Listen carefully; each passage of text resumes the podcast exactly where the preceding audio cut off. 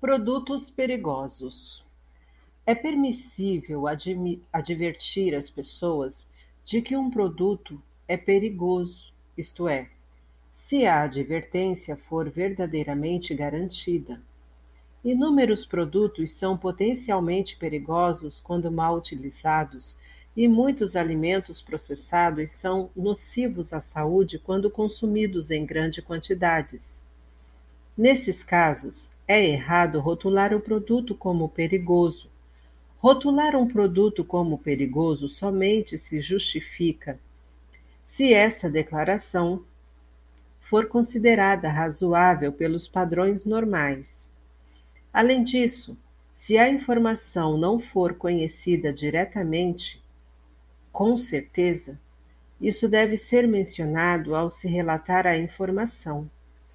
Se o fabricante for judeu, ele deverá ser contatado primeiro. Deixar de cumprir as condições acima torna a afirmação Lachon Hará pois ela causaria danos ao fabricante, assim como ao consumidor, que precisaria evitar o produto desnecessariamente. Difamando um sábio da Torá.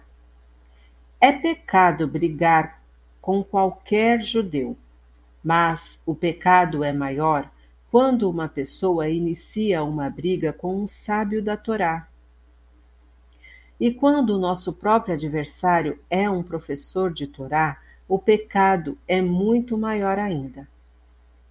As partes em disputa agridem-se mutuamente, e sobre aquele que blasfema contra um estudioso da Torá, os nossos sábios aplicam o versículo: Pois ele zombou da palavra de Hashem e quebrou o seu mandamento.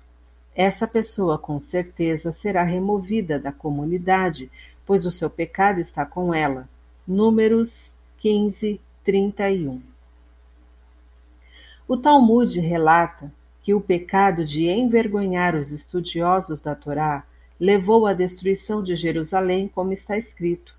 Mas eles zombaram dos mensageiros de Deus, desprezaram as suas palavras e riram dos seus profetas, até o ponto em que a raiva de Hashem foi despertada contra o seu povo, sem nenhuma possibilidade de perdão. Segunda Crônicas 36, 16. O Talmud diz também, Yehoshua ben Levi disse, todo aquele que blasfemar contra um estudioso da Torá falecido desce ao Guerrinon.